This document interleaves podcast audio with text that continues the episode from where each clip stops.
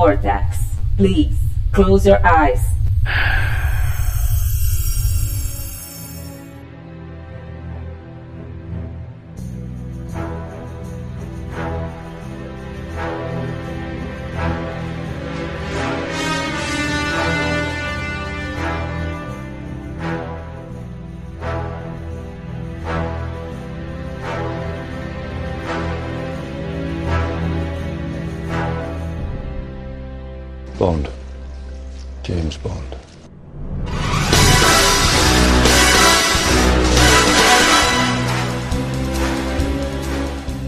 Bem-vindos a bordo. Está começando mais uma edição do Vortcast do site vortexcultural.com.br. Eu sou o Flávio Vieira, estou aqui hoje com o Mário Abad. Oi, pessoal, tudo bem? Beleza, e hoje estamos reunidos aproveitando o ensejo do último filme da era Daniel Craig nos filmes 007 e vamos comentar um pouquinho em especial sobre essa era Craig, mas dar uma passada geral sobre falar um pouquinho da origem do personagem e logicamente finalizar com que virá dali para frente, né?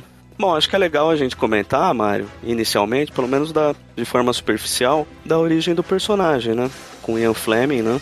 Que é londrino, cara nascido em 1908. Bom, o Fleming foi jornalista de formação, né? Meio a contragosto da, da família, é, porque a mãe, por exemplo, tinha um, um impacto bastante considerável dentro da, da, da família, né? Era uma família bastante matriarcal e ela não queria de forma alguma que ele repetisse a, a profissão, acho que do pai, né? É, ainda que ele tenha passado pela, pela marinha, né? foi na, no jornalismo que ele acabou se consagrando como um grande profissional. E posteriormente, não só um grande jornalista, mas um escritor como um todo. Né?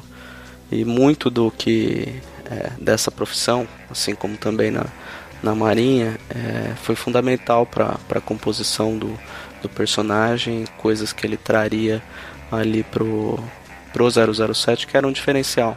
Bom, isso é sem dúvida, né, uma das razões que motivou o sucesso do 007, né? Não só as informações que ele obtinha como jornalista, né, é, dentro da, da, de um período de Guerra Fria, como também é, sua participação na guerra, né? É, eu acho que ele estava na Marinha, né? Passou, passou dois anos ali e foi um jornalista que, que prosperou rapidamente, né? Ele chefiava, acho que uma sucursal do, do Reuters na Rússia, virou editor internacional. E, mas o primeiro romance dele do, do Bond foi o Cassino Royale, né? Ele já aos, aos 45 anos. E, bom, foi bem recebido já pela crítica. E era um grande livro, já desde a época do seu lançamento, não foi algo que fez sucesso posteriormente, mas de fato era um produto muito da época, né? É um reflexo da, da, da Guerra Fria muito explícito ali, né? O conflito entre União Soviética Estados Unidos, ainda que seja um agente secreto inglês, mas era muito fruto também dessa Guerra Fria, né? Sim, perfeito como eu, como eu comentei, assim, o diferencial dele era esse conhecimento de causa sobre tema, né, por ele ter sido participado. Ele trabalhou na divisão de inteligência naval. Ah, então, é, isso diz muito, então, sobre o diferencial da obra, né. É, e até acho que pelos contatos como jornalista também, de certa forma, deve ter ajudado ali no futuro a compor o personagem. E o personagem lá atrás, né, Mário, era algo assim bastante diferente do que a gente acabou se habituando a acompanhar nos, nos filmes, né? Porque ele era uma figura um pouco, acho que mais humanizada e falha, é, não indestrutível como a gente acabou se habituando a ver em muitos filmes, acho que da, da franquia, e também com o tempo foi compondo alguns trejeitos que acho que surgiram ali no cinema também, né? O cara que mais é, implementou esses trejeitos foi o ator Sean Connery, né? que criou um. O cara era um ótimo ator e criou uma maneira de interpretar o personagem que depois, obviamente, outros atores contribuíram né, com, com, com seus talentos, mas ficou muito marcado na cabeça da pessoa aquela coisa do cara charmoso, né, a maneira de ele andar, a maneira de botar a mão no bolso, a maneira dele fumar o cigarro, a maneira de ele responder aos, aos vilões e às mulheres, enfim. Tem todo um charme embutido ali que isso não, por mais que você escreva num livro que não estava escrito dessa forma, é muito diferente você escrever do que você interpretar, né? Eu posso falar, vai lá e faz um cara assim. Se a pessoa não tiver uma competência né, para fazer aquilo, né, ela não vai fazer. E fora a competência, ele está botando o molho dele, né? ele está botando aquilo que ele acredita que ele tem que fazer. Né? Então, muito do que a gente habituou a ver no cinema de, de 007, apesar que todos os atores colocaram alguma coisa, mas o esqueleto, a argamassa, foi aquilo que o Sean Connery fez na, na, no cinema, nos filmes. É, e é curioso, né, Mário? Porque assim como personagem, o Sean Connery também teve essa participação na, na, na Marinha Britânica, né? Acho que ele serve também uns dois, três anos por lá. Mas eu acho que o cerne do personagem, como a gente conheceu, é inevitável não falar de Sean Connery e James Bond, né? Esse todo esse perfil cínico dele, o charme que você comentou, né? Aquele ar sofisticado, arrogante, que tinha um pouco, mas de certa forma foi ganhando mais peso. Mas acho que a gente pode comentar um pouco agora sobre o, o Sean Connery, né? De forma superficial também, porque a ideia não é se debruçar muito sobre, sobre todos os filmes, mas ele fica de 62 a 67, tem um retorno depois em 71 e o filme de 83 que não é faz parte da franquia É, não faz parte da franquia. Acho que é um bom filme também. Sim, eu gosto de todos eles, cara. É, o, o Sean Connery, cara, eu sei que hoje em dia, porque como o diretor do filme novo, né, fez uma declaração infeliz, ele diz, né, ele, ele para poder promover o filme dele novo, até entendo, ele disse que o, Sean, o, o, James Bond da era Sean Connery era um estuprador. Ele falou isso numa entrevista e Ah, eu não vi isso, sério, cara. É, é, aí correu o mundo inteiro essa, essa, essa coisa. Eu acho que foi um pouco infeliz da parte dele, porque a gente tem que analisar não só pelo contexto da época, mas as atitudes do personagem. É, é, é esse programa ele é meio, meio louco, esse podcast, que vai acabar nessa discussão, que não tem como não cair, que é sobre o que era antes e o que era agora.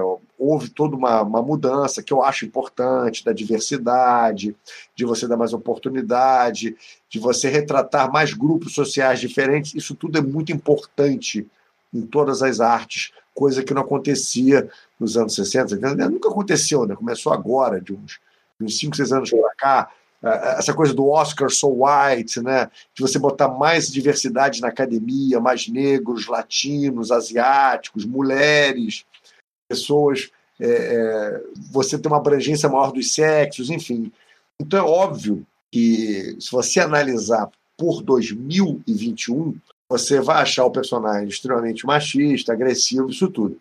Só que você tem que analisar pelo contexto da época, aí não tem como, todos os personagens eram feitos dessa forma, e tem uma outra coisa também, essa violência que o Sean Connery fazia no filme, às vezes, contra as mulheres, quando fala violência, tapa na cara e, e outras coisas nesse sentido, a gente tem que entender o seguinte: ele era um agente com uma licença para matar, então não é, é questão de ser mulher.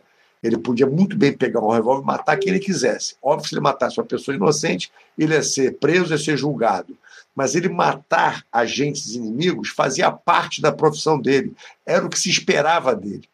Como agente, ele é um agente secreto, porque a gente vê aquele cara charmoso, bonito, lindo, de black tie, sei lá o quê, mas não se esquece que o cara é uma máquina para matar, ele é como se fosse uma MI6, é como se fosse a, KGB, é como se fosse a CIA. Os caras não estão de brincadeira, os caras matam mesmo.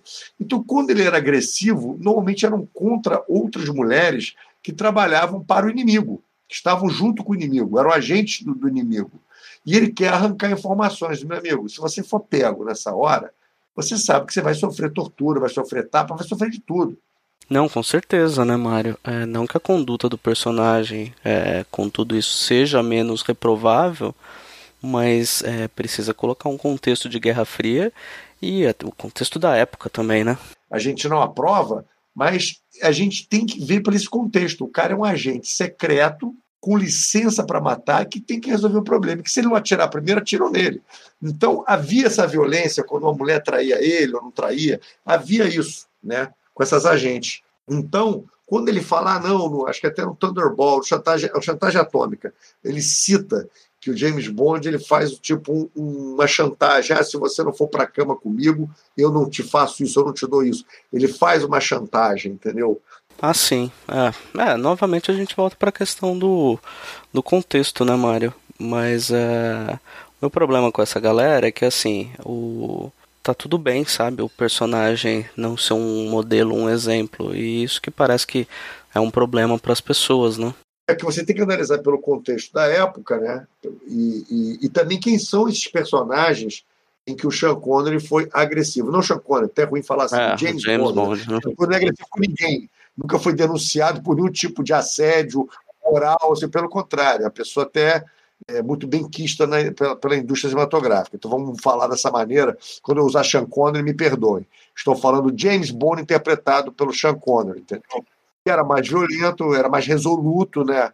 Que é justamente aquilo, Guerra Fria. Você está na Guerra Fria, vê uma agente russa. Cara, vai haver esse tipo de violência, entendeu? Agora, ele nunca estuprou ninguém, literalmente.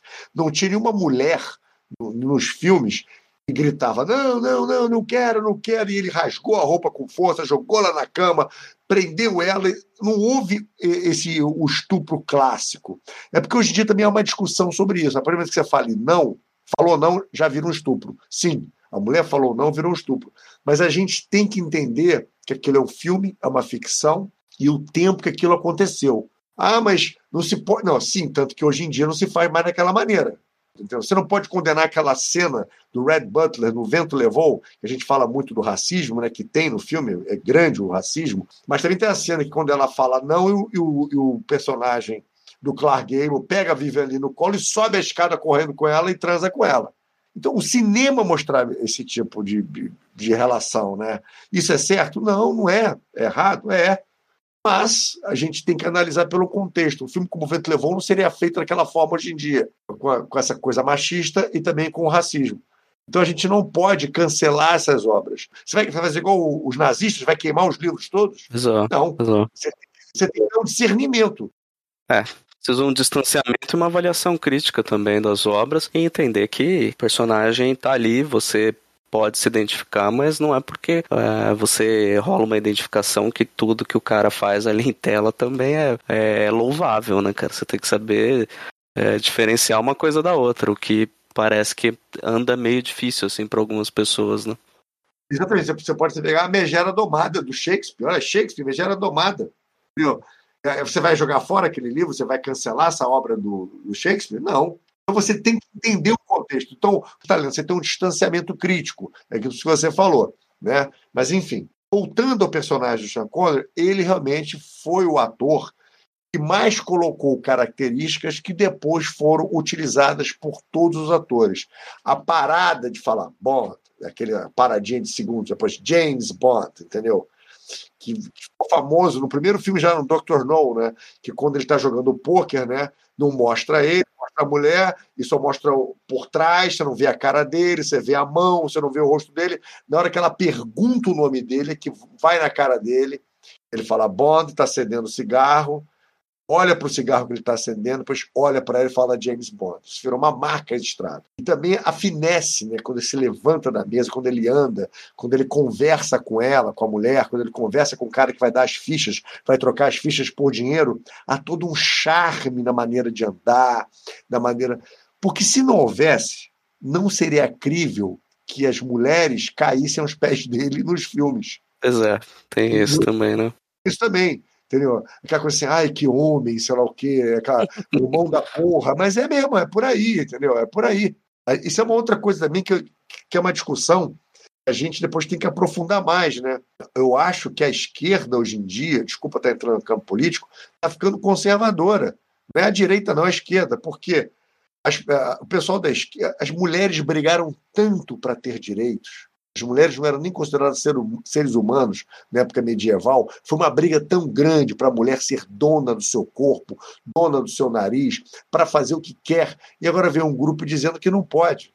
Essa briga do Me Too com o pessoal da Catherine Deneuve na França foi muito boa, porque as francesas, normalmente bem mais inteligentes que as americanas, falaram não.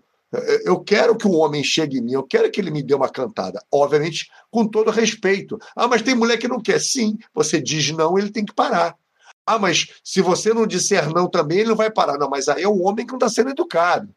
É, entra, entra um pouco naquela discussão de.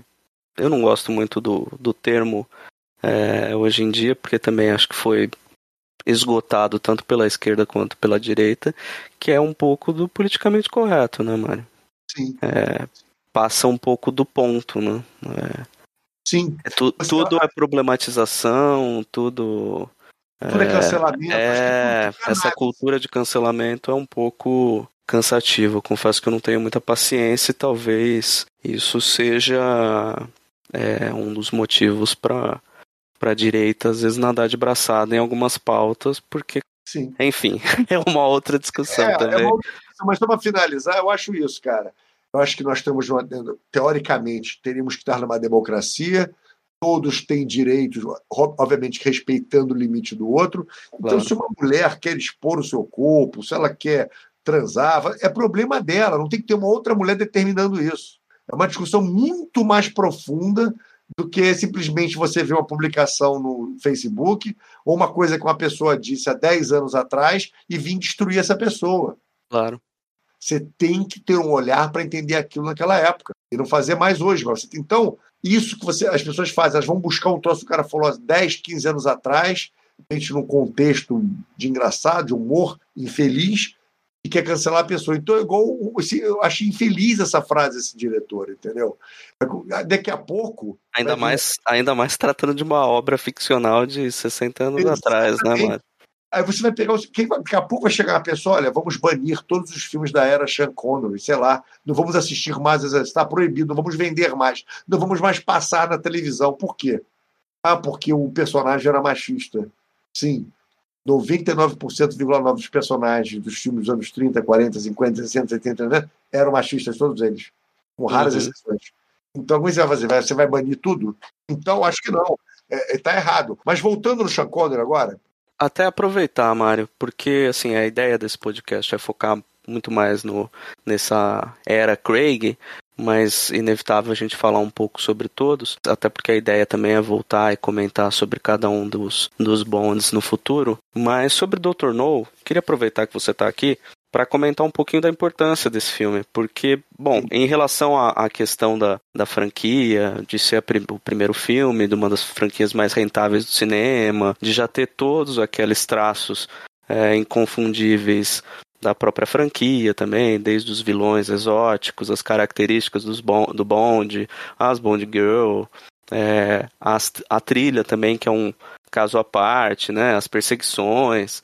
Eu acho que os gadgets talvez no primeiro seja o que menos, menos tenha, né? O smoking, Sim. os automóveis, a, bebida, enfim. Mas eu queria que você aproveitasse e falasse um pouquinho, assim, o quanto foi importante o filme, o que mudou uh, dentro do gênero. Ele foi, o, o troço deu tão certo que foi extremamente copiado e parodiado. Né? Vieram vários filmes depois de Agentes Secretos, é, uns até de brincadeira, como Matt Helm, do Jim Martin, o Flint, do James Carmel. Vieram vários filmes nesse estilo. Depois as, as paródias mais, mais atuais, como Austin Powers, entre outros mais, que vieram. Uhum. Toda uma influência, um filme de ação, é, um, um agente muito charmoso, muito bonito, é, muito classudo, né? muito é, escolado, né? Com, com, bastante informação e cultura né? sobre vários assuntos, a ponto de deixar, inclusive, os vilões tão fascinados, em vez de dar um tiro e matar ele logo, prendiam ele, conversavam e não contavam qual era o plano. Típico da época, né? É, isso foi piorando, né? Roger Moore levou isso depois a décima potência. É, é tão, era, o 007 era tão fascinante que deixava até os vilões fascinados, né? Então. Sim, é, sim. E aí o que acontece? Já estou aproveitando isso, que você já falou tudo. É, a maneira de andar, a maneira de se vestir, né, os ternos bem cortados, o black tie, a maneira de se apresentar, né, o drink, né, o shake not stirred que ele falava, as armas, a Walter PPK, né, o próprio Aston Martin, né, que aparece a primeira vez em Goldfinger, entendeu? Então tudo isso foi pavimentado pelos filmes do Sean Connery. Quando ele não quis fazer mais, além de estar de saco cheio, ele estava sentindo velho, tentaram botar né, o George Lazenby, né, o autor australiano, e uma pena, porque ele até tinha um tipo físico muito de James Bond, alto, moreno, com tudo. Mas ele era simplesmente um modelo. Eu não estou querendo diminuir ele, porque o Sean Connery também foi modelo, mas era um cara que não tinha experiência nenhuma de cinema, nem televisão, nem de nada. Ele caiu de paraquedas ali, né? E aí, uhum. e aí, fizeram aquele filme que eu acho até a história boa, mas a história também tem vários problemas. A gente fala assim: ah, mas as melhores aventuras de James Bond, eu não concordo, não. Serviço à Majestade, eu não acho, não. Acho a história tão um pouco. Eu gosto bastante, cara. Eu, mas acho meio tosca, cara. Por que que acontece? O cara, a primeira cena de ação, ele vê uma mulher tentando se suicidar, ele vai salvar essa mulher que vai se suicidar e vê os capangas do pai para dar umas porradas nele. Aí ele encontra com a mulher no hotel, a mulher dá um ataque, ele dá um tapão na cara dela. E, e, e não se vê e descobre que a mulher é filha desse mafiosão. Aí o cara, olha, isso eu acho muito mais machista. Ele fala assim: olha, eu quero que você case com a minha filha. Eu falei, mas como assim, cara? Mas é coisa é uma coisa de rei, né? Da época medieval. Aí fala, não, mas eu não sou um cara, não, mas eu quero que você case, porque ela é uma mulher muito rebelde. Quer dizer, olha, olha que parece uma história medieval isso. Eu tenho uma filha rebelde, né? Eu preciso controlá-la e nada como homem com você para controlar ela. É muito pior do que o do Sean Connery. A história tem que ser ridícula. Olha, você vai casar com minha filha para domar ela. Olha, olha que loucura isso. Mas beleza. Aí ele vai na primeira reunião ali, que tem um almoço, que estão os três, a mulher já fala assim: ah, fala logo o que, que você quer, pai, para ele, sei lá o que, papapá, porque eu não vou ficar aqui ah, aguentando isso. Aí o pai se sente um pouco mal, já diz logo a informação para o James Bond, ela sai correndo da mesa, aí o James Bond vai atrás dela. Fala, não, não nada disso, o que. Aí tem assim, mais cinco, seis cenas para parecer que passou um tempo que eles ficaram se namorando mostrou um romance tórrido entre os dois, sei lá o quê. Até que a missão chama de novo o James Bond para ir atrás do Blofeld. Aí ele vai lá para a porra da estação de esqui lá do Blofeld, fingindo que é meio gay, afeminado. É uma coisa meio homofóbica, ele finge que é gay, que não gosta de mulher, e come todas as mulheres que estão lá. Aí sai comendo todo mundo, até a hora que ele é descoberto pelo Blofeld, que é o Terry Savalas, que não faz um bom Blofeld também, Blofeld meio ruim. E aí ele foge da porra da estação de esqui, quando ele chega lá embaixo, ele esbarra com a mulher. O que você está fazendo aqui? Ah, eu estou aqui passeando. Quer dizer, é muito ruim. Muita coincidência é, de roteiro, né? É ruim isso aí. E aí ele, ela ajuda ele a fugir. Aí eles entram dentro de um celeiro, se escondem lá. E aí eles dão uns beijos e ele já fala logo: Não, eu poderia ficar com você para sempre e abandonar o serviço. Peraí, cara, você estava numa missão há 10 minutos atrás. Aí você encontra a mulher e diz que vai largar o trabalho? Peraí, você teve um romance tórrido com ela e come todas as mulheres naquele lugar que você não precisava comer, não tinha necessidade nenhuma. Você estava atrás do cara. Você foi comer porque você estava com tesão de comer a mulher mesmo. Então, cadê aquele romance tórrido? Que você... Não tem lógica. Não tem lógica. Não convence, né? É, não, não, convence, porque não... se ele estava apaixonado pela mulher, tudo bem, ele tem que fazer a missão porque ele é um agente. Ele vai lá, faz, mas não precisa comer todo mundo na porra do, do, do estabelecimento. Se ele está apaixonado por ela, que, que é uma despedida de solteiro durante um mês. Aí depois ele desce, esbarra com ela, em dois minutos, eu vou largar o serviço por você. Porra, não dá, né, bicho? Não dá. É, assim, o que, o que eu lembro, porque já tem acho que uns seis, sete anos que eu vi. E semana passada. Mas... Você viu semana passada? É. Então, então tá mais fresco. Mas o que eu tinha na, na cabeça é que é, eu achava ele tinha essas conveniências de roteiro, né? E tinha umas cenas assim que ficaram. envelheceram muito mal, sabe? Assim, coreografia era meio tosco. É, e o Bond era meio fuleirão, né? Ele apanhava muito o filme inteiro, isso eu não esqueço. Eu falava, puta, até gosto do Las mas. É, pois é, pois é. E falam que ele foi terrível, assim, pra. Durante a, pro a produção, porque ele era extremamente arrogante, Sim. tratava todo mundo mal. Sim. Teve muito problema ali.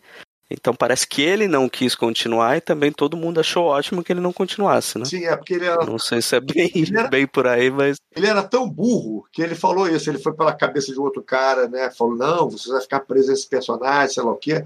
Aí ele foi fazer um filme, cara, acho que na Austrália ou na Europa, em outro lugar. O filme deu todo errado, aí só fez merda e acabou a carreira do cara. Foi Nossa, é. Aí o Sean Connery volta para fazer mais um filme. O Sean Connery vai ter pedido um caminhão de dinheiro, já usando uma peruca, né? Porque já tinha o Sean Connery ficou, ficou careca logo, né? Sim. E aí É, porque é curioso, né, Mário? Você comentou que o, que o Sean Connery, ele não quis continuar porque já, ele, segundo ele, já estava velho e tal, mas isso foi em 69, né? Sim. Então a gente lembra que, putz, o cara ainda trabalhou o último filme dele, que foi o Liga Extraordinária, que é o que, de 10, 15 anos atrás, né? Isso, mais disso, me lembro.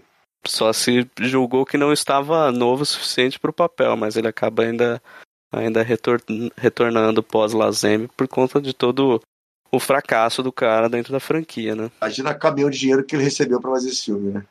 Pois é, pois é. Mas eu até entendi a cabeça. Ele quis ficar preso no papel, né? E até foi bom porque ele acabou sendo eternizado como James Bond, mas fez grandes filmes, como O Nome da Rosa, né? É, o, próprio Highlander. Ele, ele acabou ficando preso, os Intocáveis, que ele ganhou o Oscar, né? Então foi bom para ele.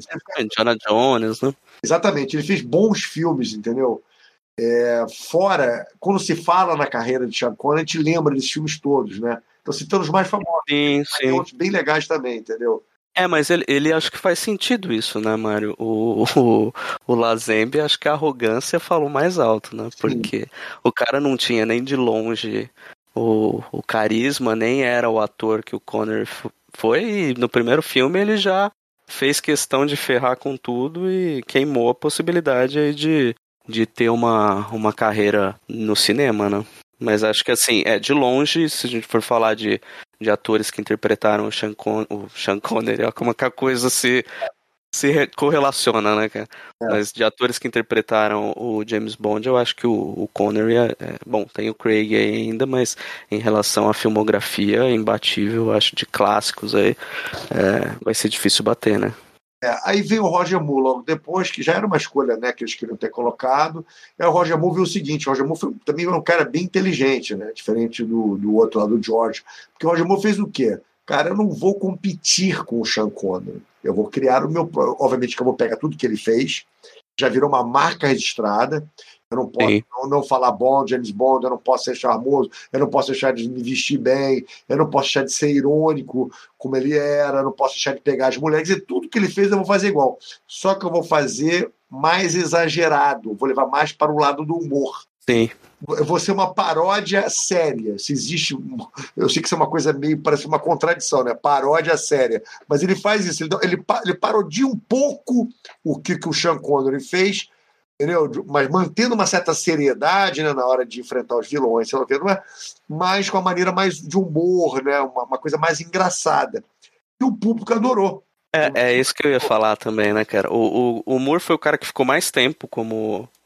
É, como 007, acho que foram sete filmes, né? Inclusive. O Craig. é, eu acho que tem. Em relação à, à duração dos filmes, o Craig supera, mas de filmes o, o Moore ainda é o que mais filmes encarnou como 007. Mas a galera hoje assiste os filmes do Moore, eu acho que com uma visão meio assim, errada também, porque acham tudo muito galhofa, sem também entender o, o contexto, cara. E eu conheci o 007 com o Roger Moore, né? Assistia muito os filmes do Moore e, puta, adorava, me divertia demais, cara, com os filmes dele. É, Os últimos até é, são mais engraçados que os primeiros. Sim, Ele foi sim. vindo, os produtores viram que deu certo essa fórmula de vamos rir da mentirada, Aham, vamos aumentar um pouco mais isso, entendeu? Quando ele passa por aquela, aquele, aquele lago cheio de jacaré, Sim. Ah, isso daí virou piada em, outro, em um monte de outros filmes, de, Filmes. bom, da cultura pop em geral, né, cara? Quando ele cai, inclusive, né, e abre aquele paraquedas, aquele bandeirão da Inglaterra, entendeu? Pois é. É maravilhoso, Eu adoro né, cara? também, cara. Na hora que tá descendo na escada atirando, né? E aí, normalmente na ponta da escada tem aquela bola que fica ali, né? E é pegar no saco dele. Aí ele atira naquilo para poder passar e não bater no saco. E faz uma cara de alívio, entendeu? Sim, Aí todo sim. mundo vê no cinema, né? Aham. Até que eu não pus essa cena. Então é engraçado. Ele, tipo assim, vamos fazer. Já que é uma mentirada do cão, carros que andam por debaixo d'água, voam, faz mil loucuras. As coisas, a mentirada foi aumentando, né? Você pegar o Dr. No, é um filme mais possível. Você pega até o Moscou contra 007, cara, o Moscou contra 007 parece um filme do Hitchcock. Um de suspense no trem, ele com a mulher, um assassino ali dentro, que ele não sabe que é o um assassino. É muito bom aquele suspense, que é justamente aquilo que o Hitchcock ensinou pra gente. Suspense é tudo aquilo que nós sabemos e os personagens não sabem. Os personagens estão dentro do trem, não sabem que o Robert Shaw é o, o, o agente da Spectre que está lá para matar ele, mas nós sabemos o tempo todo. Bond, cuidado, o cara vai te pegar, vai te pegar. Então, é muito bom aquele filme, ele parece até um filme do Hitchcock, ele é tão bem feito assim, esse suspense. Aí eles foram, obviamente, aumentando a mentirada de um filme para outro, no Roger Moore aí foi a, a mentirada total. E deu tão certo que eles não queriam que o Roger Moore fosse embora. Tipo assim, o Roger Moore, dá pra fazer mais um, faz mais Porque um. ele aí. larga quase com 60, né, Mário? Eu acho que É, quase, quase é, se deixasse ele até os 70 anos. Fácil, fácil. Entendeu? É, já tava ficando meio ridículo, né? Cheio de ruga na cara, já meio velho, aquelas mulher nova, né? Aí fala, pô, cara, não dá mais. Aí eles foram num ator muito bom, é o Timothy Dalton, que entra. Mas o Timothy Dalton, ele é um grande ator, tá? Um bom ator britânico e tudo mais. Mas para 007, eu não acho ruim os dois filmes dele, acho bons filmes, mas ele não conseguiu nem ser aquele homenzarrão da porra, é o mão da porra, que é o Sean Connery, e nem ser a galhofa do Roger Moore. Ele ficou meio perdido ali. Né? Ele tentou fazer até um 007 mais real, porque é o primeiro filme que o 007 se arrebenta todo no Living Daylights, né? Sim. Ele apanha, é, é, se ferra todo, sai sangue. Depois aquele também, o License to Kill, que é pior ainda, quando ele vai enfrentar o, o, um traficante de drogas, né? E aí cai aquele caminhão pela estrada, ele todo rasgado, ferrado. Finalmente o, o Black Tie, o, o terno de James Bond, rasga, né? Uhum. Ele tentou fazer um James Bond mais real. Mas deu e não deu certo. Tipo assim, foi bom, mas não foi maravilhoso. A bilheteria não foi tão boa. Aí os produtores acharam melhor mudar de novo. Para um cara que já tinha sido sondado para ser 007 há muito tempo e que não tinha sido porque estava ocupado antes, na época, que foi o Pierce Brosnan. E o Pierce foi uma maravilha, porque ele conseguiu ser bem parecido com o Sean Connery e sendo engraçado com o Roger Moore. O Pierce, ele, tirando o Sean Connery e o Roger Moore, ele é um dos melhores, porque ele conseguiu pegar essa coisa do cara charmoso, interessante, o cara bonito, né? E ao mesmo tempo ser um pouco galhofa igual o Roger Moore. Ele pegou as duas qualidades né, dos dois e fez bem. É, o Brosnan para mim é o, é, o 07, é o 007 que eu comecei a, a acompanhar no cinema. Que eu tenho muito isso, assim, né? Ah, fui lá, vi o Contra GoldenEye é, e consumi bastante, né? Tudo o que girava em torno do, do 007. Eu lembro que eu tinha os CDs da, da soundtracks e tal. Joguei muitos jogos do, do 007 que saíram. Bom, o, o GoldenEye mesmo era um clássico do, do Nintendo 64 que todo mundo amava, né? Inclusive, dizem isso, né? Que os dois melhores 007 foi Sean Connery e Pierce Brosnan. Eles não põem nem o Roger Moore em segundo. Põem os críticos lá de fora apontam o Brosnan como sendo o segundo melhor, pra tu ver. Não, eu, eu acho o Brosnan maravilhoso. Eu gosto do Dalton é, nessa questão de, de dar uma humanização, assim, que eu acho que é algo que lá na frente com o Craig, acho que voltaram a olhar para aquilo e desenvolver um pouco mais no personagem. E o Brosnan, para mim, é exatamente isso que você falou, mano. Eu acho que ele consegue fazer essa, essa correlação entre o, entre o Moore e o, e o Connery, assim, perfeitamente, né, cara? De, de transitar. E aí também com a questão da, dos efeitos especiais e tal, é, os filmes também ganham muito com tudo isso, né? Sim, e se você. Aí acontece. Eu sei que nós estamos indo um pouco rápido, porque a gente poderia ficar horas falando dos filmes de cada um desses atores, mas o podcast não é sobre isso. Está dando essa introdução para falar sobre esse assunto que eu vou entrar agora. O último filme do Brosnan, ele não fez uma boa bilheteria. E vamos entender isso aqui, tá?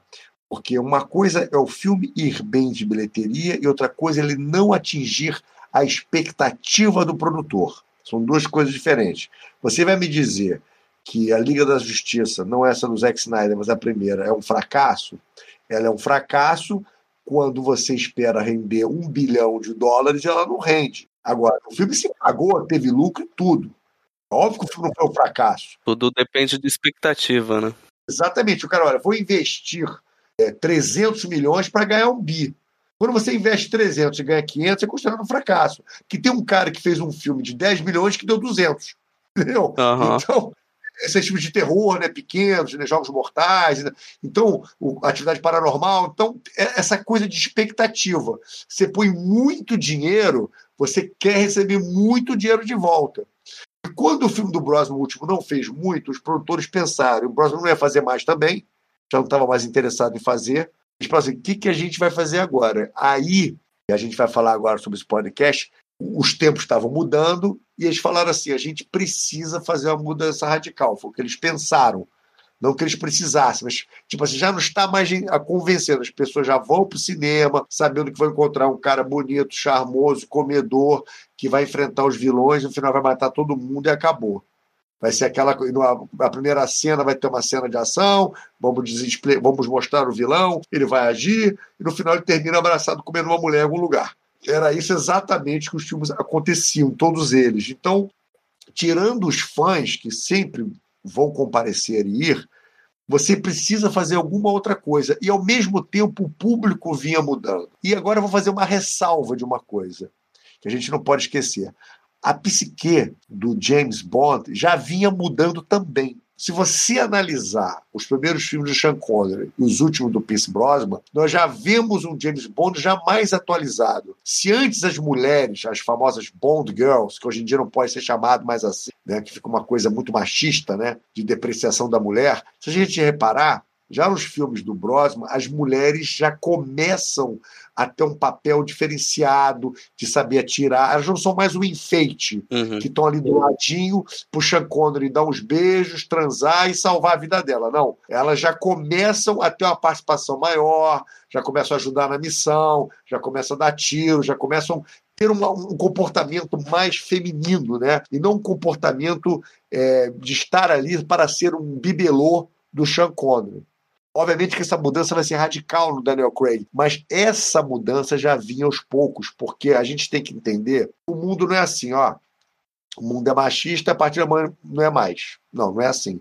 O mundo é racista, não é. É uma mudança ao longo do tempo que isso vai acontecendo, que a gente vai vendo as coisas erradas e vamos mudando. A mudança sempre é lenta. E tem que ter uma. Entenda uma coisa, e eles não mudaram porque eles queriam ser os bonzinhos na Terra, não. Eles mudaram por causa de grana. É isso que as pessoas não entendem. A indústria de cinema e tudo mais, eles mudam porque eles precisam de dinheiro. Se eu tenho antes um herói branco, caucasiano, hétero, como eu faço para poder pegar a outra parte do público?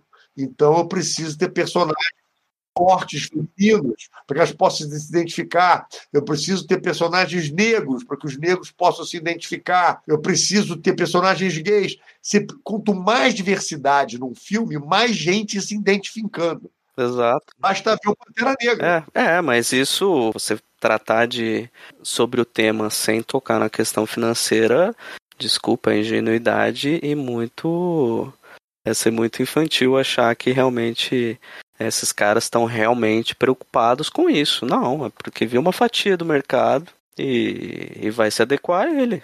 Se o mundo voltar a ser igual a Roma e a Grécia, É, cara, se, os filmes serão igual a Roma e Grécia, É, se? É. se a coisa tomar um rumo que onde volte a ficar mais conservador e tal, não tenha dúvida que o cinema, assim como os quadrinhos, a TV, vai se enquadrar a isso, sabe? Galera Eles também. É.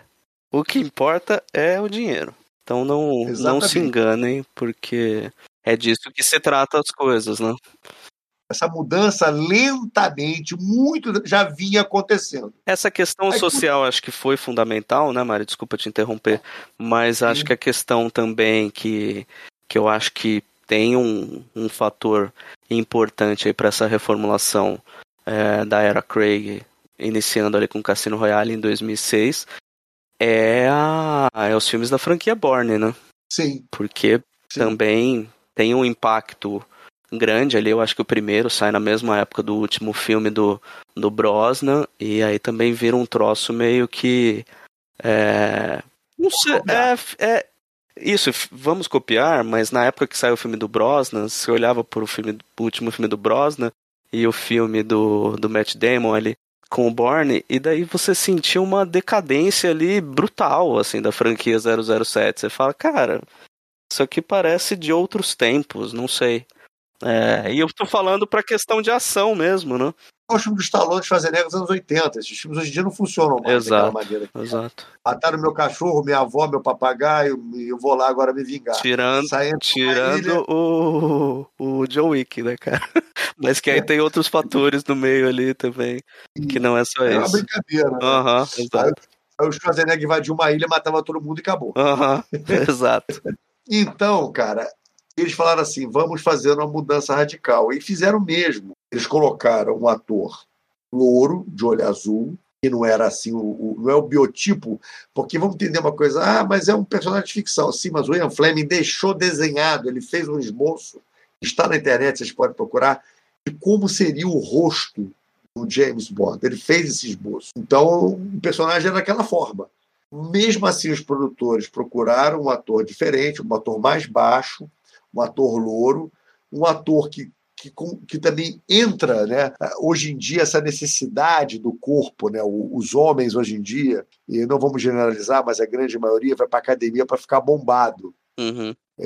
Todos querem ficar fortões, tem bíceps fortes, peitorais, eh, barriga rasgada, aquelas coisas todas. Então, James Bond acompanhou isso também. Em vez de ser um cara em que o terno, porque se você reparar bem no Sean Connery, qualquer terno que botar nele é, é o, é o paraíso para o costureiro, porque vai caber nele direitinho. Porque ele é um cara magro, forte, mas magro, em que a, a roupa vai entrar bem nele. Já no Daniel Craig, não, as roupas estão tudo esturricadas o tempo todo, porque é um cara bombado. Tem que dar uma, uma acertada ali, né? Exatamente. Então, eu- eu- que tem a ver com os novos tempos. E, e eu, eu acho que também tem o lance, assim, é, o Craig, tudo bem, hoje em dia todo mundo fala que é lindo, maravilhoso, mas na época foi muito aquela coisa de, ah, o, cara, o ator meio feinho, né, cara? Não era aquela coisa, não tinha a elegância, a sofisticação, o charme que a gente é, identificava nos outros personagens, né? Principalmente, acho que nos primeiros filmes. Eu acho que também, até por ser um, um lance de representar um novo começo para para a franquia, para o próprio personagem, né? Você vê essa construção ao longo dos filmes, né? Sim, tanto que ele começa o filme, né, o primeiro, sem ter ainda licença para matar. É um agente que está começando. né? Exato. Ele não ainda é 007. Ele precisa ter, precisa ter duas mortes para isso. Quer dizer, é, eles mostram como se fosse a origem do personagem, Uhum. né? Todas as etapas. é, tanto que não toca música no- no- durante o filme, só toca no final. entendeu? Tudo vai indo devagarzinho. Eu acho até, inclusive, muito interessante, porque parece um James Bond completamente à parte dos outros. Sim. Parece, parece um usando um termo de quadrinhos que vocês gostam, parece o Terra 2, não é o Terra 1, Terra 2. É, é, fora da cronologia, né? É, exato. Exatamente. Uma outra realidade, uma outra coisa. Inclusive, nessa época, eles vão levantar a questão que não existe James Bond. James Bond é o nome dado para um cara que chega Uhum. naquele cargo. Ele fica, chama, sei lá, João da Silva, mas quando ele vira o 007, ele ganha esse codinome James Bond. Não existe esse nome. Faz mais sentido, né? Eu achei isso ótimo. E também achei bom, porque assim você consegue entender todos aqueles personagens que vieram antes. Mas eles abandonam isso, já pulando contra o Solace, que a gente não vai pular, mas só para não perder essa ideia, no Skyfall. Porque no Skyfall dá toda a origem dele. Ele nasceu, chamava James Bond, sei lá o quê. É, Eles abandonam a ideia, eles mesmos dão uma, uma cagada no que eles eles estavam fazendo. dão, dão um cavalinho de pau no, no Skyfall.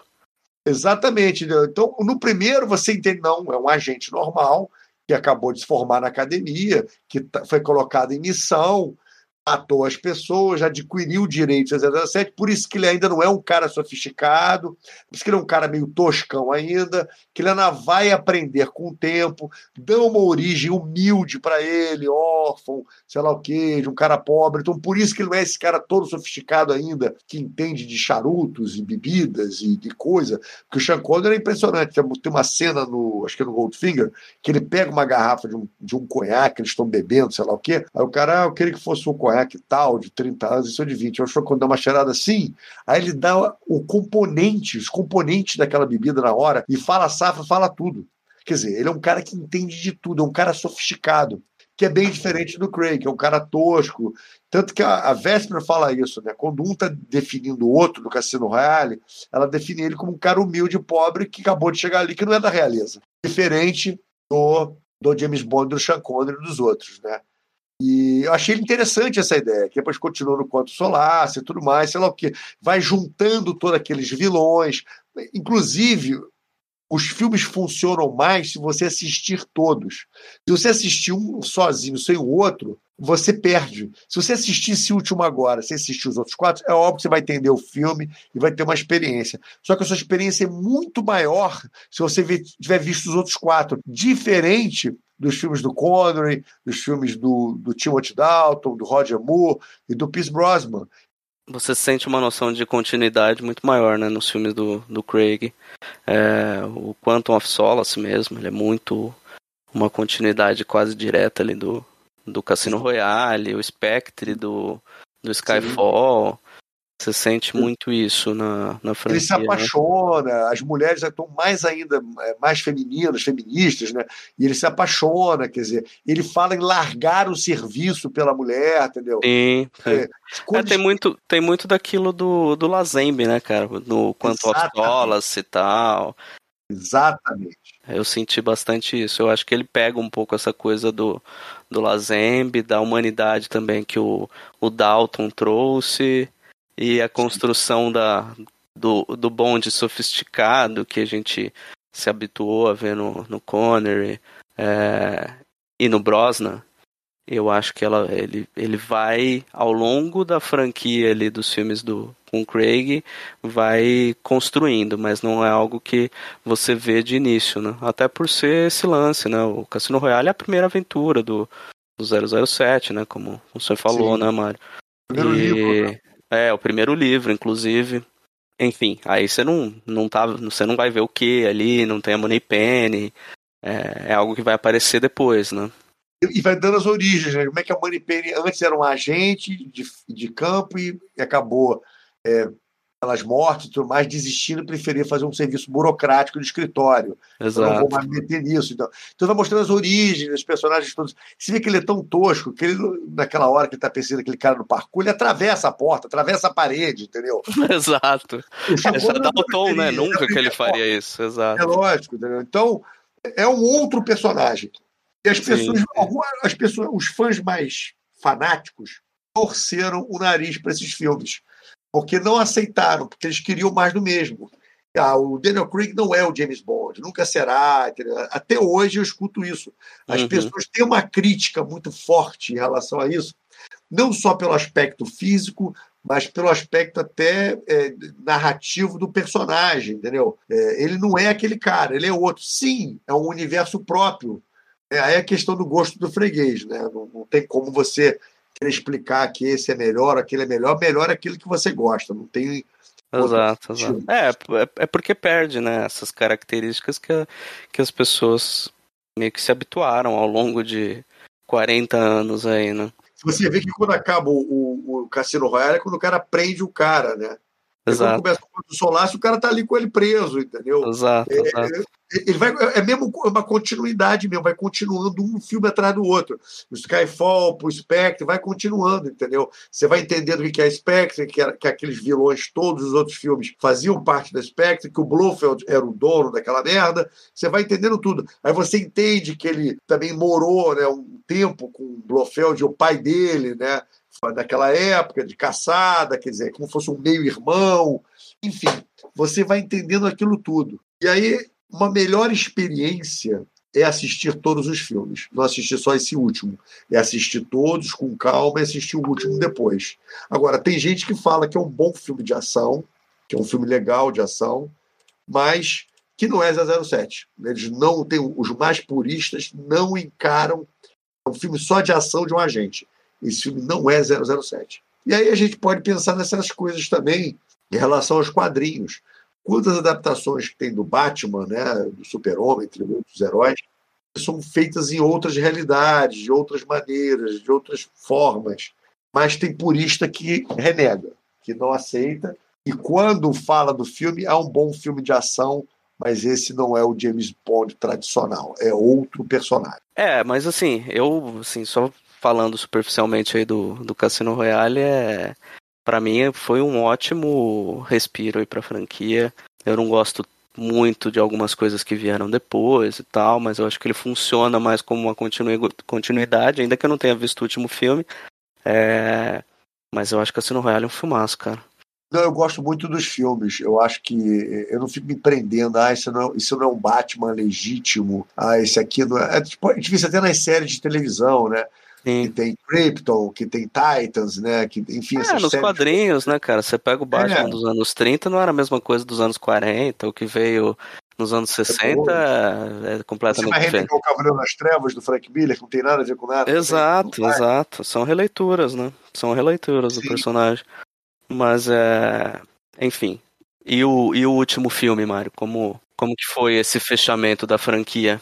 Eu acho o último filme um ótimo fechamento para esse James Bond. E agora eu vou pedir licença a você que não assistiu o filme, que você pare e volte a escutar depois, porque não tem como explicar isso sem dar spoilers, tá? Então o que acontece? Eu acho um bom fechamento, sem querer falar muito, sem dar muito spoiler, ele fecha exatamente como começou. Então ele tem uma, esse James Bond a gente não vai aceitar certas coisas que acontecem com ele no filme. Dele gostar da mulher, dele, dele ter um relacionamento com a mulher, dele casar com a mulher, dele fazer um filho na mulher, enfim. Concordo totalmente, porque tem, tem um vídeo muito bom na internet, a gente pode até deixar um link aqui, vou passar o link para o Flávio, está no YouTube, e o, o Flávio põe para vocês, que eu acho até engraçadíssimo, um vídeo de 10 minutos ou 11, que um cara dá uma sacaneada, uma esculachada no 007 do Daniel Craig, que é muito engraçado, e é com legenda em inglês, você pode fazer aquela opção de legenda em português no YouTube, que tem as legendas. Que ele fala o seguinte, gente, Daniel Craig nunca pode ser 007. Olha a cara de enjoado que ele faz o filme todo. Ele parece não estar tendo tesão em fazer esse filme. Pelo amor de Deus, aí mostra várias cenas assim, com a cara meio de bunda, né? Que eu acho engraçado. Olha a cara do Sean Connery, o cara tá se divertindo fazendo o papel. O Roger Moore, Pierce Brown, o Daniel Craig está de saco cheio. Inclusive, ele não queria fazer esse último filme. Ele já tinha mandado o, o James Bond pro inferno. Ele falou isso um palavrão imenso. Quando ele fez o, o último filme, Spectre, ele falou isso. Mas botaram um caminhão de dinheiro e aí trouxeram ele de volta. Aí ele volta com essa cara de enjoado, de saco cheio. Meu amigo, eu cresci, esse é o cara falando no vídeo. Eu cresci querendo ser James Bond. Qual é o cara que não quer ter essa elegância, esses carros, essas mulheres, essa coisa toda? O cara vai para o cinema para sonhar, ele quer ser aquilo ali. Ele não vai para o cinema para ver cara sofrendo, com problema de dia a dia, gostando da mulher, sendo rejeitado. Porra, isso é um inferno. Cara, isso aí o cara vê um filme de drama. O cara quer ver um filme de ação. O cara quer se sentir o Batman, o cara quer se sentir o Diana Jones, o cara quer se sentir o James Bond. Não quer o James Bond problemático, cheio de problema, cheio de dúvidas, cheio de incerteza. Não, James Bond sabe a porra toda, sabe como resolver tudo. O cara é foda. Então, são duas horas que você entra no cinema e se sente foda igual a ele. E é isso que fez esse personagem ser tão icônico, está aí quase, sei lá, 70 anos. Porque os homens querem ser igual a ele, as mulheres querem ter ele como marido. O cara faz um vídeo bem engraçado, né? Uhum. obviamente que vai todo mundo quer ser ele, nem toda mulher, mas obviamente que isso é uma grande parte, senão o James Bond não teria sucesso todo até hoje. Mas ele faz esse vídeo, vídeo muito bom, eu vou deixar aqui disponível, o Flávio vai botar para vocês assistirem, vocês vão rir muito.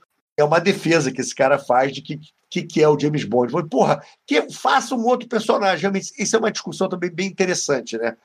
Para que pegar um personagem icônico que é assim e não criar um outro, né? Aquela velha dúvida. Por que você não cria um outro? Você pega uma coisa que já existe. Cara, a grande explicação para isso chama dinheiro. Dinheiro. Se você tem um personagem que dá X de dinheiro, ele passa a dar menos, você precisa mudar um pouco o personagem, por mais que você não mude totalmente as características dele, para poder adaptar, para levar mais pessoas ao cinema. Essa é a grande verdade. O mundo mudou o mundo mudou, o personagem muda também. Não tem outro jeito. Tem que se adequar ao contexto da sociedade atual, né? Exatamente, entendeu? Não, não vai ser mais daquela maneira. Lógico, se quiser um retorno financeiro, né, Mário? Porque tem, tem outros exemplos aí que continuam mesmo, mas se, aí entra na questão financeira que a gente comentou lá atrás, né? Sim, se você pegar o né? Batman, né? você pegar o Batman de 89 do Tim Burton, o papel da Kim Basinger é gritar o tempo todo e o Batman salvar ela. Exato. O que ela faz? O grito é até engraçado. Ah, grita o tempo todo no filme, toda hora ela pega e grita. É isso. Não, cara, agora a mulher tem que ter uma. Você tem que ser uma pessoa forte, uma pessoa determinada, ela tem que ter uma função no filme também, ela tem que lutar, ela tem que enfrentar o vilão. É isso aí. É por isso que tem a Capitã Marvel, tem que ter mesmo, entendeu? A, a, a primeira viúva negra era uma mulher era Scarlett Johansson com uma roupa de couro apertada para fazer o formato da bunda dela e ser a gostosa do filme. Beleza. Agora já não é mais assim. Mas agora é uma outra personagem, é uma outra coisa. As coisas vão, vão mudando. Ainda bem que vão mudando. E vão acompanhando os novos tempos e uma busca de mais dinheiro. Então, eu entendo completamente esse 007 novo. E agora, inclusive, de dizer que o próximo 007 pode ser uma mulher, Inclusive, quem é 007 nesse filme novo, se eu posso dizer, é uma mulher negra. Uhum. E a discussão é bem interessante, porque ela fala assim: Eu sou no 007. Esse é que ele fala para ela é só um número. Sim, é só um número.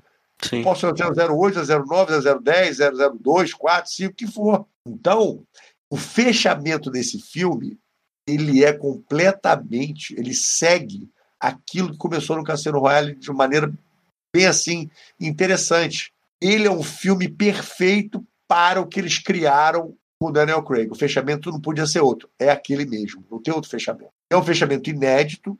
É um fechamento que nunca aconteceu na história do James Bond. Nunca aconteceria na época do Sean Connery, nem do Roger Moore, nem do Timothy Dalton, nem do Pierce Brosnan, nem do Jordan, nenhum deles. Mas nessa época agora, talvez também não acontecesse, mas da maneira eles contaram a história desse personagem desde o Cassino Royale, é a maneira certa de terminar. Não tinha outra maneira de terminar. Não, justamente por ter as dúvidas, justamente por não ser um cara fodão, que tudo ele resolve, sei lá o quê, é, e, e, ter essa, essa dúvida dele se ele quer ser agente, ou ele quer ter uma mulher, se ele quer ter uma família, e, e ele não tem esse apreço em ser James Bond. Ele também não é um conquistador inveterado, entendeu? E que as mulheres estão ali só para servir ele. É um outro James Bond, é uma outra época. Então o fechamento desse filme é perfeito. Tem gente que reclama, ah, o filme é muito longo, tem duas horas e 40 minutos. Sim, concordo.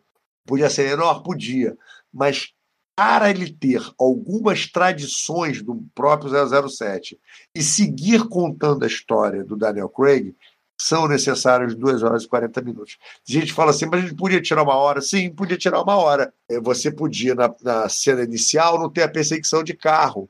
Você podia tirar aquilo tudo. Ah, mas é uma grande cena de ação. Sim, você não precisava ter a cena de Cuba, é uma grande cena de ação. Você não precisava ter várias cenas de ação que acontecem no filme, como também a cena quando eles invadem o laboratório para poder pegar lá o, a criação do, do russo e tudo mais várias dessas cenas de ação poderiam ser cortadas. Está entre os 40 minutos. Mas aí seria só um drama, não teria a ação. Agora, o drama que tem o filme é necessário para contar a história do personagem. Se você deixar as cenas de ação, que são muitas, mas quatro ou cinco bem grandes, cada uma dura uns 10, 15 minutos, e tirar o drama, aí o filme ficaria capenga. Por que, por que, que o filme é longo? O filme é longo que eles precisavam criar uma motivação crível que o personagem ia sair da aposentadoria, por que, que ia entrar numa nova missão e o que, que ele ia descobrir durante essa nova missão que ia fazer ele pensar num outro modo de vida. Agora, como você tem que ter uma porção de cenas de ação, porque é um 007, o filme ficou com 2 horas e 40. Se você for para pensar assim, então o Era uma vez em Hollywood também não precisava de ter 2 horas e 30.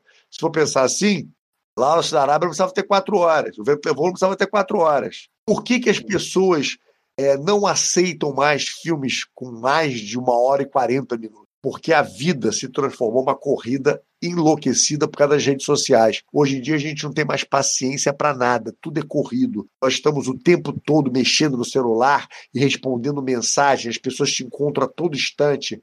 Acabou aquela vida em que você saía do seu trabalho ninguém te encontrava até você chegar em casa. E muitas vezes, quando a pessoa não tinha telefone fixo, você só ia falar com essa pessoa no outro dia. Acabou isso. É por isso que as pessoas não aceitam mais filmes de três, quatro horas, como aceitavam antigamente. Porque a vida se tornou muito rápida. Porque se você parar para pensar, você pode tirar uma hora e meia do Lawrence da Arábia. Se você parar para pensar, você pode tirar uma hora e meia do Era Uma Vez em Hollywood. Você pode tirar uma hora de Era uma Vez no Oeste. Você pode tirar uma hora de vários filmes. Vários que você pode tirar. Filmes até de duas horas, você pode tirar uma hora e ficar uma hora só. Você pode fazer isso. Tem vários, tem vários. Filmes É. de uma hora e meia que você pode tirar, inclusive, também. E pode deixar só o trailer. Exato. Funciona. Já tá o suficiente. Mas o que acontece, cara? Porque a vida era diferente, a vida era mais devagar. A vida era... Hoje em dia, não. Hoje em dia é tudo correndo para ontem, por causa do Instagram, por causa do Facebook. Você não consegue ter um momento de paz, as pessoas te encontram todo instante, estão te cobrando coisas, pedindo coisas. É um desespero para ganhar dinheiro, para ter as coisas. E a, vi- a vida mudou, a vida mudou. Ô Mário, mas é, o caso do desse novo 007, porque também tem, tem duas coisas. Tem filme que você sente que tem uma barriga e tem exceção de linguiça. Sim, E outros não. Você não vê a hora passar. Tem três horas, tem três horas e meia. Um bom exemplo pra mim é o Assim Caminha a Humanidade. sim. Tá passando ali, às vezes eu sento, quando eu vejo, passou três horas aí e eu fiquei ali assistindo, sabe? É, flui muito bem. Mas outros filmes, você sente que o filme às vezes tem duas horas e tem uma barriga, uma encheção de linguiça. É o caso desse novo 007 ou, ou não? Eu não acho que é o caso do 007 por dois motivos. Por aquilo que eu falei. Como tem que ter o raio das cenas de ação, Uhum. Você tem essas 2 horas e 40. Se você tirar a, ação, esse filme cai para uma hora e 50 minutos. Mas aí seria só um drama. Mas aí não seria um filme do 007. Seria um né? Lógico. melodrama. E aí é, é isso que as pessoas estão discutindo. Porra, eu não vou no cinema para ver drama. Eu não vou no cinema para ver Uma diversidade. galera, uma, uma galera também, né? Já devia estar um pouco acostumada com, com o Craig aí, porque tudo bem. é, talvez esse seja é, bem mais que os demais, porque até um encerramento, uma conclusão ali do personagem, mas é, é algo que de certa forma a gente já acompanhou no- nos filmes anteriores, né? É, dois- eu acho que o mais, o mais curto é o Quantum Solace, que tem uma hora e, e 48. Os outros, É, eu todos, acho mais fraco. os outros todos são 2 horas e 20, 2 horas e 25, entendeu? Os outros, são todos filmes longos, não são filmes curtos, entendeu? São filmes longos. E esse aí para fazer a conclusão, porque tem que apresentar a mulher, a filha, o destino dele, entendeu? Não tem como ser menor. Agora, se você tirar as cenas de ação, fica um filme de, de drama de duas horas, entendeu? Você tem aí uns 40, 50 minutos de ação, que tem que ter, né? Senão não é 007, né? Claro. E aí o público do 007 tá ficando com raiva por causa disso. Porque ele tá vendo a ação, ai que legal, que maneiro. Aí quando veio o melodrama, puta que pariu, não aguento mais. mas, cara, mas aí se você fizer isso, não é o Daniel Craig, é outro personagem. Sim, sim. É, a pessoa devia já ter se acostumado um pouco com isso, né? É, você não vai resolver um cara sair de uma aposentadoria para entrar num- numa missão se não tiver um motivo bom, bem feito. Você não vai entender o cara abrir mão de certas coisas por causa de uma mulher, por causa de uma filha. Você não vai abrir mão de uma. Você não vai entender várias atitudes que ele vai tomar se não tiver essa constituição, essa interligação do vilão novo né, com a mulher, com o Blofeld, com a Spectre, entendeu? É todo um emaranhado que você precisa de tempo. né? Você precisa de tempo para fazer essas coisas. Aí você teria que tirar as cenas de ação. O diretor é o Fukunaga, né? Que, que dirigiu, acho Sim. que o Beast of No Nation lá. E o, O True, o True o True Detective, Detective, né? primeira temporada. Que é que tem cenas é, de ação sensacionais ali no, no filme. O True. Detective ele é, um- é uma, é é uma série longa, que também tem, além de ter Exato. várias cenas de ação, tem várias cenas de reflexão também. Exato, exato. Então funcionou bem ali no, no projeto. Porque ele tava meio sumidaço, né? Sim, eu, olha, eu- aquilo que eu falo, gosto não se discute, a gente se respeita. A pessoa que quer tirar uma hora de filme, tudo bem. É, dá para cortar, dá. Foi aquilo que eu falei, você pode cortar várias coisas. Mas ali ele fez uma construção porque ele tentou fazer um filme de despedida épico. É um filme épico e é um filme de conclusão. É, é tipo aquela coisa, Senhor dos Anéis, entendeu? Eu, eu fiz um filme épico de conclusão, em que nenhuma ponta ficou solta. Eu vou fechar todas as pontas. Ele fecha todas as pontas. Ele fecha a Spectre, ele fecha o Blofeld, ele fecha o 007, ele fecha a loura francesa que vai embora com ele no filme anterior, ele fecha a porra toda. Ele fecha a nova 007 que entra, a menina né, que entra, o que ele vai ele fecha tudo. Tudo fica fechado, entendeu? E tem muita influência do seu serviço à majestade. Eu recomendo muito que as pessoas assistam o filme do George, Lazenby. Nem sei dizer o nome dele direito, é Lazenby, o que for. Eu não sei. Cada, cada hora eu falo de um jeito diferente. Lazenby, enfim. Assistam o filme dele, porque até a música que é usada no filme dele, que é Have All the Time in the World, Temos Todo o Tempo do Mundo, cantada pelo Louis Armstrong, aparece nesse filme novo. Ah, então tem. Música antiga. Tem muita relação. Muita relação. Você, ele pega uma. Eu tô nunca vi isso no meu filme. É como se você pegasse o Nobody Does Is Better do Roger Moore e botasse no filme do Pierce Brosnan. Sim. Nunca vi isso na minha vida. É, É, eu, eu vou dar logo um spoiler. A música que termina o filme é do Louis Armstrong. Nós temos todo o tempo do mundo. Maneiro, maneiro. É um fechamento bem interessante, mas se você tiver com o filme do George na cabeça, é muito melhor.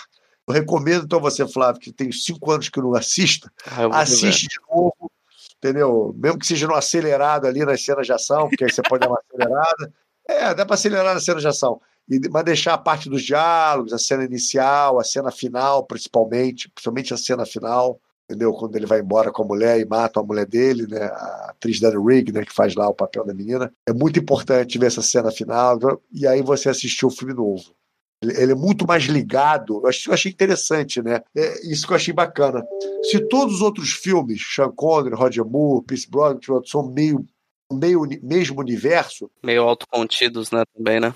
e o filme do George é completamente fora desse universo, ele é fora, que o James Bond se apaixona e casa, de fora, o filme do George, ele é todo relacionado ao filme do Daniel Craig. Porque se todos os outros, Sean Connery, Roger Moore, eh, Pierce Brosnan, pode estar todos, estão todos no mesmo universo do personagem, o filme do George está no universo do filme de Daniel Craig. É, eles pegam, eu acho bem até é, corajoso, né? Eles pegam um filme assim que as pessoas não gostam daquele 007, apesar de muitos gostarem da história do filme, é um filme pouco visto, pouco dado, um pouco, é um filme pouco exibido. Quando você vai na televisão aberta ou mesmo nos canais de a cabo, você vê mais os outros dos outros. Você não vê esse do George. Eles fazem justamente referência no filme do George. É curioso, né? É Porque, inclusive, né, Mário, o Timothy Dalton hoje em dia tem todo um movimento de, de olhar para os dois filmes dele, de fazer uma releitura do personagem, correlacionar com essa humanização que houve depois. É, o Sim. do Lazembe é um troço meio assim à parte, né? Ninguém lembra Daniel muito. É, é, pois é. é o Daniel Craig. E detalhe, essa frase, nós temos todo o tempo do mundo, o Daniel Craig fala mais duas, três vezes. Uhum. E tem sentido, tem porquê. E ele tá apaixonado pela mulher, quer casar com a mulher, igual o outro personagem, entendeu? Sim. Então ele, ele, ele é uma relação muito grande. Eu sugiro vocês que não assistiram o 007 ainda, que assistam esse de Jordan para assistir o novo. Legal. Algo além, Mário, sobre o filme novo? Não, acho que é isso mesmo só, entendeu? E aquilo que eu falo, as pessoas, é, gosto não se discute. Ah, eu achei esse 07 chato, achei que o filme pode cortar uma hora? Sim, sim, ok. É, é o seu gosto. E acho que esse 007 não tem nada a ver com os antigos? Sim, concordo. Mas esse foi o universo criado. E como é que vai ser agora o novo? Não faço ideia, porque vamos ver a bilheteria desse novo. É, há realmente esse compromisso de mudanças. É, eu só acho uma coisa que o próprio Daniel Craig falou que eu concordo com ele, eu acho certo. Ele falou assim: olha, eu acho que não precisa ter uma James Bond mulher, tipo Jamie, Jane Bond. Eu acho que você pode fazer uma agência 07 mulher, sem ter James Bond, obviamente, isso é uma outra, mas manter o personagem masculino. Sim. Entendeu? Porque é, é, é como se for fazer um filme novo do Batman, você não tem que ter a Bruce Wayne, entendeu? Uma mulher que, É. que viu os pais. Não, deixa o Bruce Wayne ali. É, e tem a série da Batwoman que você pode ver. Exatamente. Tem. Perfeito. Tivemos Homem de Ferro aí nos quadrinhos, que é uma mulher negra. Tudo Uhum. bem. Mas não é a Tônia Stark, entendendo? Sim, é exato. Então, se o próximo filme do 07 for com essa mulher, ótimo. Se for um bom filme, legal. E você pode botar os dois convivendo também. Pode fazer um com um com o outro, enfim. Há milhões de dezenas de, de maneiras que você pode fazer isso. É, eu, é, eu, assim, puro chute, tá, Mário? Mas eu acho pouquíssimo provável que, que aconteça. Eu acho que vai ser um outro, É. ator, um outro ator mesmo. Até por uma questão financeira. Eu acho que não. Eu, nossa, eu, eu adoraria, que ele já tá mais velho, Sim. acho que pra, pro papel, mas Mas na é, época, né? É, quando cogitava, cara- era na época do Spectre ainda, né? Eu adoraria ver um Idris Elba como, como 007. Ele tem, tem uma elegância, tem um. É, Seria ótimo. é, eu adoraria ver. A releitura é válida também, não, não sou nada contra. As pessoas pegam é, Romeu e Julieta, eu já vi Romeu e Julieta que era homoafetivo. Sim, Sim. história de duas famílias que brigam o tempo todo, em que dois rapazes se apaixonaram. E, sim, você pode fazer uma releitura sem problema nenhum. Claro. Normal, né? Assim como já houveram releituras até da, da Bíblia, né? Jesus Então, Cristo, exato, exato. Jesus já Do Evangelho. Deixa eu fazer um parênteses aqui. E o, e o chato de galocha do Rami Malek? Como que tá? Cara, eu acho ele, ele tá bem no filme. Tá. Ele faz um cara problemático, ele faz um cara chato. então tem tudo a ver com ele. Eu acho ele chato, não. Acho que ele tá bem lá no filme. Queen. Sei lá, eu acho que eu traumatizei com, com o Queen, cara. Com as entrevistas dele e tal, com aquela prótese dentária. É porque ele fala muito lento, né? Ele tem uma maneira assim. E o personagem é assim, porque é um personagem sofrido, que sofreu. o- Bem, não quero contar mais coisas, mas ele, Uhum. ele é um personagem que anda devagar, que fala devagar, porque ele, ele sofreu devido a uma tragédia que teve com ele. Entendi. Então, caiu com uma luva. Bom, então beleza. Acho que é isso, né, Mário? Fechamos? Sim, sim. Acho que é isso aí. Assistam o filme. é, se vocês acharem muito longo, vocês não estão errados. Se acharem o filme uma bomba, vocês não estão errados. Se vocês acharem que isso não é um filme de James Bond, que Daniel Craig nunca foi James Bond, vocês não estão errados. Se vocês amarem mas- também, não estão errados. né? Exatamente. Maravilha. Então é isso, galera. Espero que vocês tenham curtido o programa. É, não, deixe, não esqueçam de deixar os comentários aí nas redes sociais. E um abraço e até a próxima. Abração, gente.